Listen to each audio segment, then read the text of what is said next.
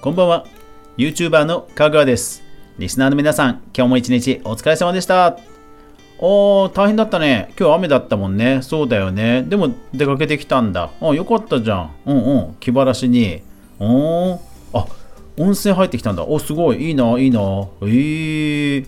でもね、今日は俺も土曜日だから、YouTube のね、ニュースまとめてたよ。うん。じゃあ今日は YouTube のニュースまとめいこうかな。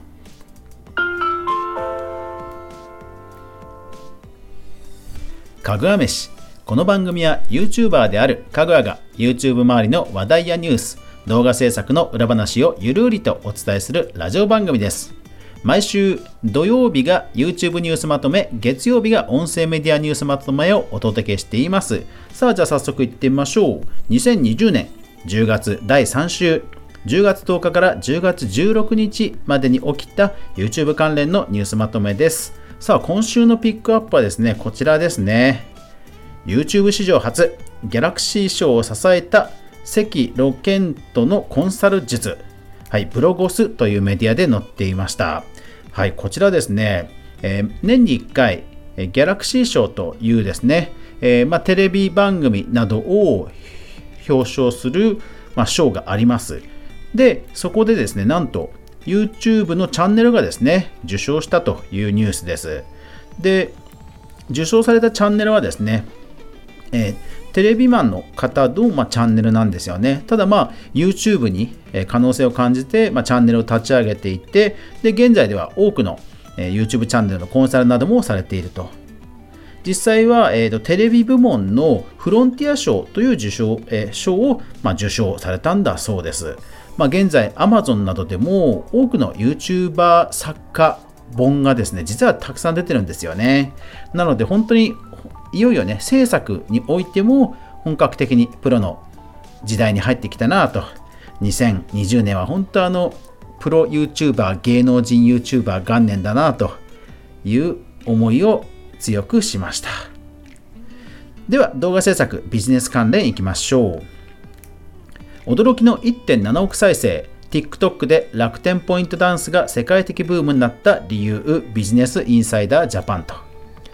はい。えーこちらはですね、YouTube ではなくて TikTok なんですが、まあ、楽天のポイントダンス、かなりもう前に実は CM やってましたよね。ただこれが最近になってもうブレイクしたというニュースです。まあ、やっぱりインフルエンサーの人がね、えー踊ったというところが大きいんですが、まあやっぱりいいコンテンツは本当なんか最近、あのーうん、なんか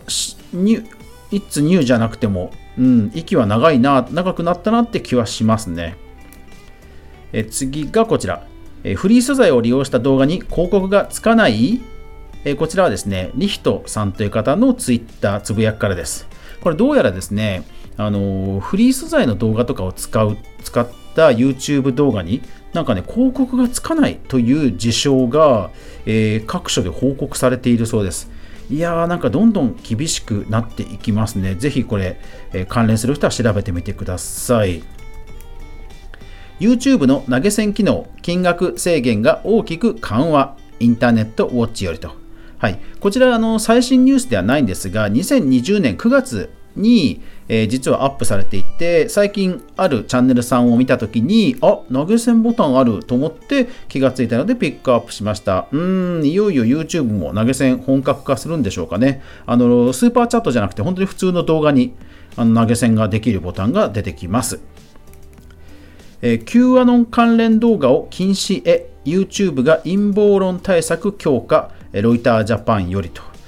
えーこちらはそのいわゆるあの選挙の絡みか、えー政治的なえー動画の対策へということで、まあ、YouTube がねそういった対策を強化したとまあこれは妥当な話ですよね。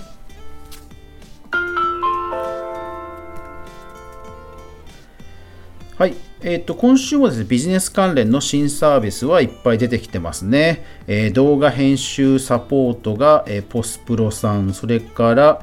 えーブランディング広告のモメンタムさん、うん、それからリ、そうそう、えっ、と、ホーム、不動産のライフルさんも、え企業ブランディングのコンサルとか、あと、ズームがね、えっ、と、同説1000人までできる、えー、プラットフォームとかあとラファエルさんが、えー、1ヶ月なんか YouTube 活動をプロデュースするなどなどの、えー、コンサル商品も発表されてました。というわけで YouTuber 関連いきましょう、えー、ビジネスカップルと暴露されたノアノア事実を認めファンに謝罪ユーチュラよりと。うーんやっぱり YouTube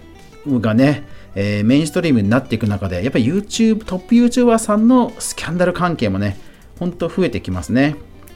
コロナ禍で増加、顔出し NG、妖艶系の YouTube、女性 YouTuber の前途はニフティニースよりと。えー、これ今週ね、取り上げましたけども、顔を出さなくてお色気系の、まあ、パンピアノさんとかクマクッキングさんとかね、えー、先駆けもいますけども、そういった動画が増えていて、ただ、チャンネル登録者数も激増してると。いやー、かなわんですね。それから、あと、フジテレビの、えー、トレンディエンジェルの斉藤さんの後追い記事も、えー、今週取り上げましたが、そちらもピックアップしておきます。で、続けてゲーム実況関連もいっちゃいましょ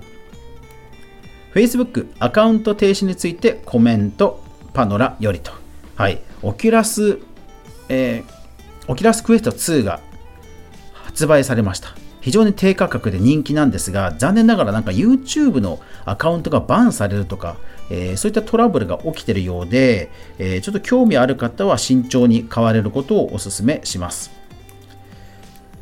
えー、TSK 須田アナが、えー、退社 e スポーツキャスターに転身と、えー、秋田、えー、先駆け新報より、はいえー、平岩アナさんもね、えー、e スポーツキャスターに転身したことで当時話題になりましたが、えー、また新しいアナウンサーの方が e スポーツに専念すると。いやー、やっぱり実況でね、本当スポーツ中継って、ね、変わりますからね。だから、音声コンテンツにももしかしたらゲーム実況いけるかもしれないですよね。こういうプロの人が入るとね。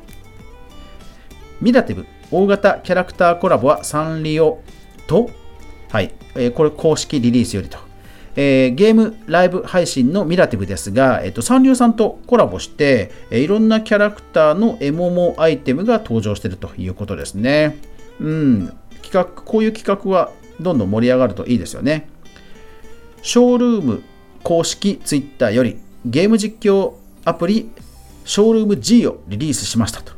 はい。えー、ライブ配信アプリのショールームついにゲーム配信に参入ですよ。いやー、すごいですね。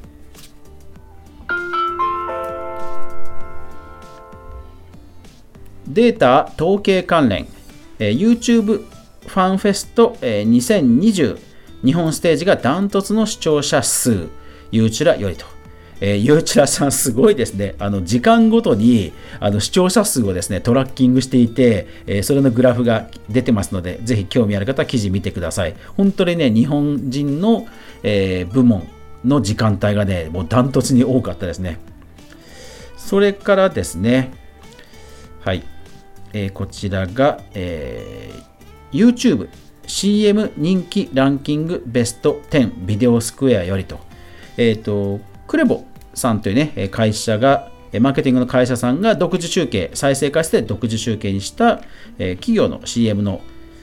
ランキングですね。はい。まあ、やっぱり企業もどんどん YouTube を使っていく中では、やっぱりデータ必要ですもんね。で、UM 関連で2つほど。えっ、ー、と、まずは、ユーチュラさんで、えー、決算資料から YouTuber の月収を計算したといういつものね、記事が出てました。それから日経さんの方では、え6月、8月期の純利益が93%減少したという、え売上関連の記事が出ていました。ぜひ興味ある人は見てみてください。えっ、ー、と、今週の新規チャンネル解説は、えー、板野友美さん、それから企業が作るメンタル強化料理チャンネル、えー、飯久保春菜さん、それから矢口真理さん、手島優さん、それから ZIP のお天気キャスターの木島飛鳥さん、えー、あ、あとそうそう、復興庁、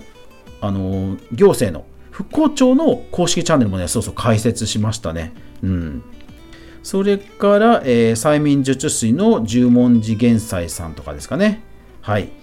えー、あと、気になったニュース、紹介しきれなかったニュースは、えー、ノート版、ノートの方のかぐわ飯で、えー、全部リンクを掲載してますので、えー、ぜひブックマーク、お気に入り、フォローよろしくお願いします。はい、今週もいろいろありましたね。でもそうそう、個人的にはね、あのヒカキンさんがなんか腱鞘炎になってしまったという記事があって、本当ね、YouTuber さんたち、まあ僕もね、あの朝9時から作業を始めて、結局このラジオも含めて夜12時まで、まあ働き締めになるんですよね。コンテンツ、えー、考えて、素材作って、編集して、アップしてってなるとね、ほんとね、時間追われますよね。で、まあ、やっぱりゲーム、コントローラーとかキーボードとか、ほんとね、酷使するんで、あの、固定した